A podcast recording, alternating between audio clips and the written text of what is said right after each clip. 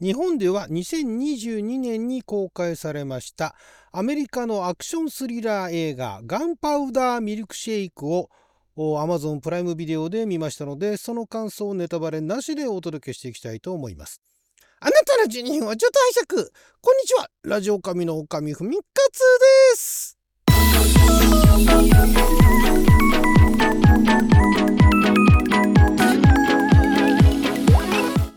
映画トークでございます。がこの作品ですね予告がまだあの日本で公開される前にまあ見ましてですねまあ面白そうだなと思ってでも結局あの日本で劇場公開された時は見てなくてですねこれ面白いのがあのアメリカではネットフリックスが配給なんですね。だから多分アメリカだとネットフリックスでその後見られたと思うんですが日本の場合はなぜかこれネットフリックスではなくて Amazon プライムビデオで見られるんですね。Amazon プライムビデオとあとどこだっけな？え UNEXT とか。あとはそうですね。そんなところでね見られるんですよこの作品あネットフリックスではね多分見られないんじゃないかな。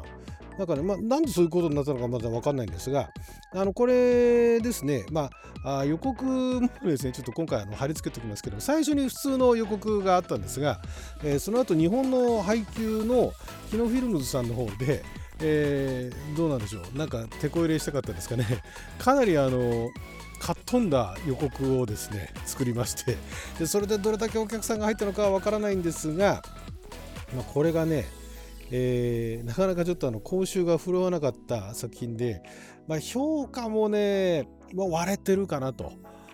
いう作品なんですけれども主演あ、まあ、監督からいきましょうか。監督がねイスラエルの監督なんですね。監督脚本。されてるのがナボット・パプシャドん？ナボット・パプシャドさんですね、えー、この方は、イスラエルで映画監督されていて、でどういう流れで、ね、あのアメリカで撮ることになったのかわからないんですが、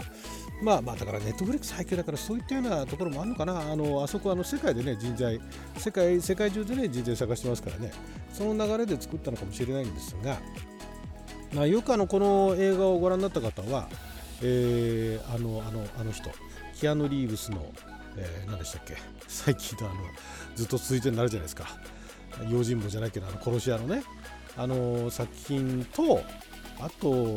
なんだっけな。なんかそこら辺に影響を受けてる。黒澤明じゃないな。なんか何日本のね日本のなんかの映画。あ違うな。キルビルかな。あれ？なんかなんかにね影響を受けてるっていう話はしていてあの影響を受けてんじゃねえかというのをしていてでこの映画を見たクエンティン・タランティーノは大喜びしたっていうね。そういうあジョン・ウィックだ。ジョン・ウィックシリーズだとか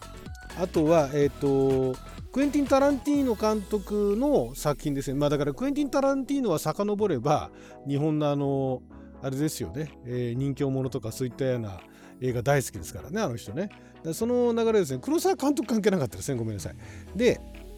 えーまあ、そういったところに影響を受けているのかどうか。まあ確かに見たらそういうのはあるんですがただ何でしょう。イスラエルお国柄なのかわからないですがなんかね不思議なんですよね。店舗とかね見せ方がね。だからねあのちょっとその絵作りも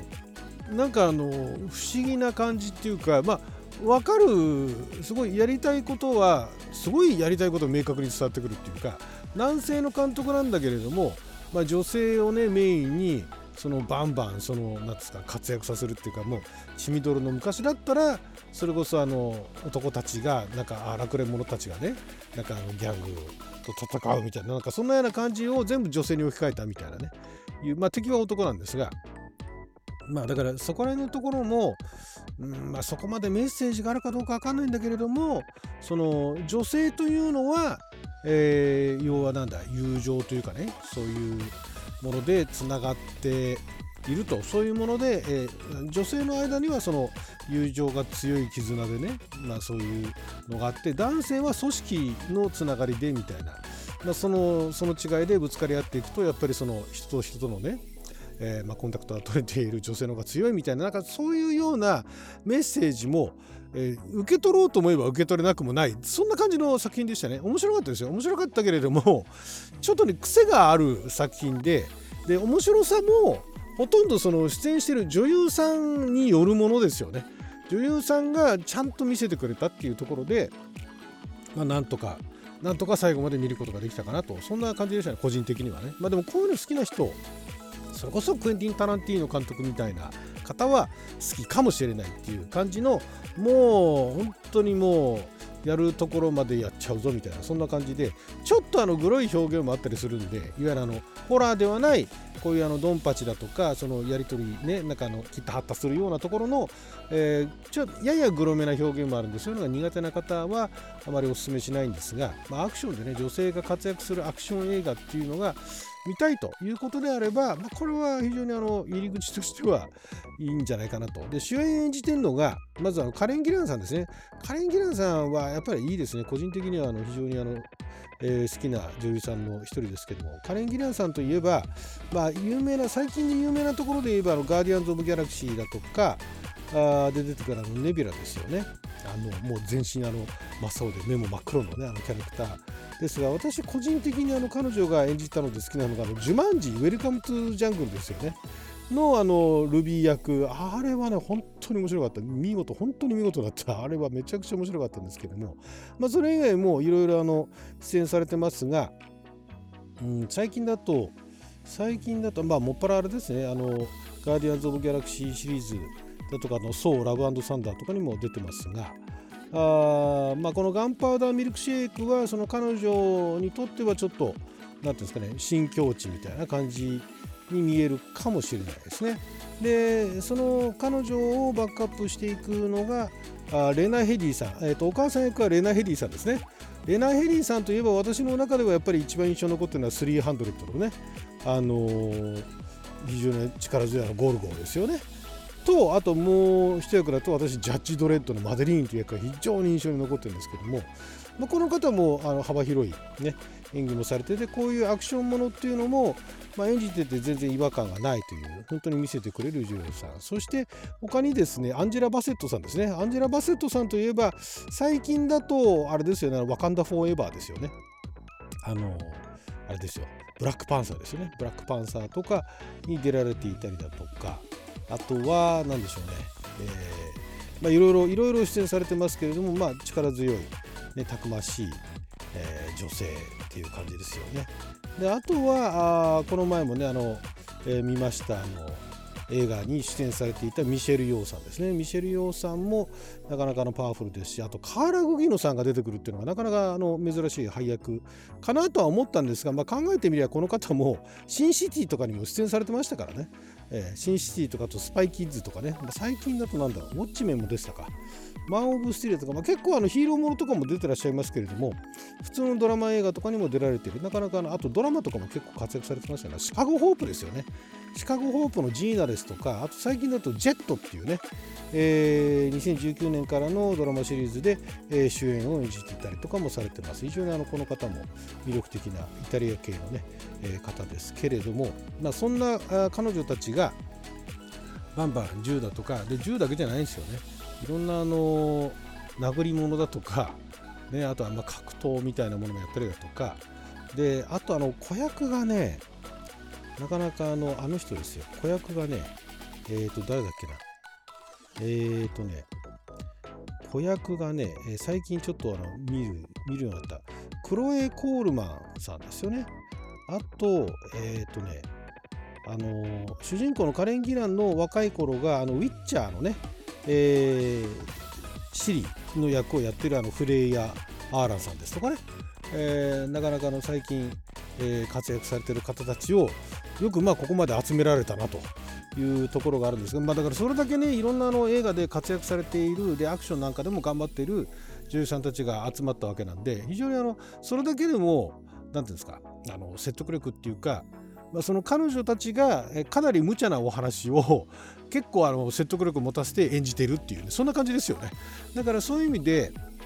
あの女優さん目当てって言ったらあれですけれども、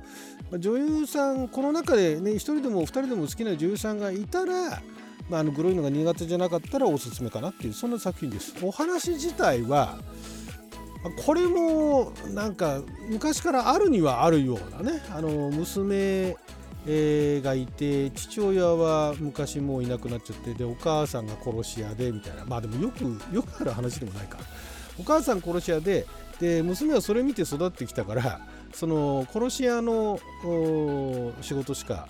よく知らなくてそういう私かねそういうのしか知らなくてお母さんある時、えー、あの身を隠してしまって行方が行方知れずになるんですね。でその彼女はあ大きくなって殺し屋として別にお母さんの後を継いだわけではないけれどもお母さんと同じようなその組織を後ろ盾にいろいろ人殺しをやっていくんですけれどもある事件がきっかけでその自分がいた組織も敵に回し他の組織も敵に回しみたいな。だから大人数のその男集団ね組織の男たちと、えー、派手な銃撃戦だとかあのなんかそういうねやり取りをするっていうそういうところなんでまあ何も考えずに見ていられる作品ではあるんですがただ何でしょうね。まあ絵作りちょっとなんかおしゃれな感じに洒落た感じに作ろうとしているっていうところもあってそこのところのバランスがなんかあまり今まで見たことないで、えバランスだなっていうところでそこに乗れるか乗れないかでこの作品が楽しめるか楽しめないかっていうところになるのかなっていうそんな感じでした。まあでもこれね、えー、アマプラで配信してますんでねアマプラ会員の方だったらよろしかったら、ね、あの時間があれば見ていただければなと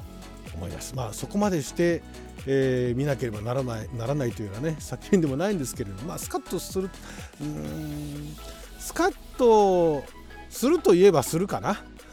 人によるかなこれは、うん、私はまあスカッとした方、まあ、スカッとしたっていうかそこまでうおーやったみたいな感じではないんですけどまあ終わった終わったっていうね面白かったですけどね。はいそんな印象でした。はいということで12分間の貴重なお時間いただきありがとうございました。それじゃあまた。